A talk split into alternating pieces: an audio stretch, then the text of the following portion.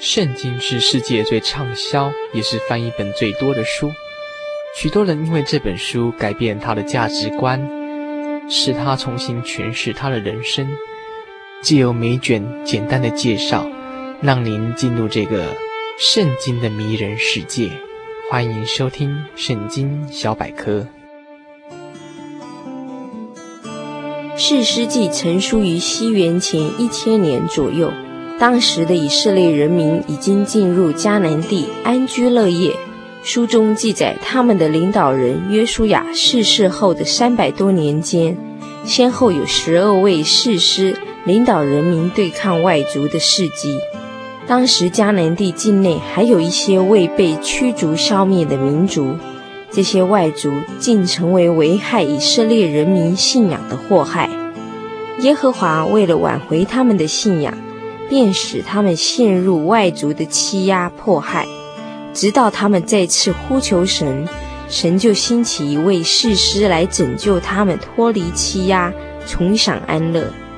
整卷的内容几乎不断地呈现这样的循环模式，显示了人性的软弱、愚昧、忘恩负义，也凸显出神的宽容仁慈。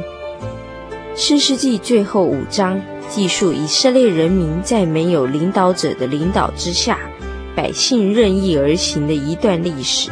其中，以色列民族中十二宗派里的一派便雅悯，因有一些族人犯了凌辱一名女子致死的罪行，遭其他十一支派的围剿，差点酿成了王派的悲剧。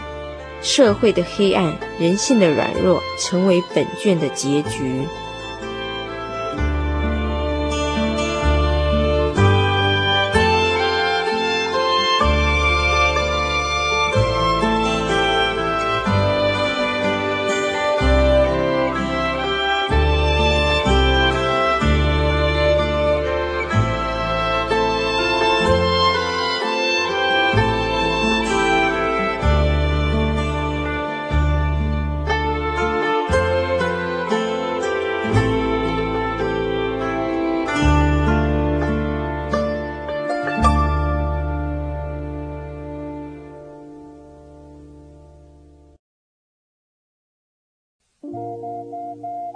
您在街上曾经看过这样的招牌“真耶稣教会”吗？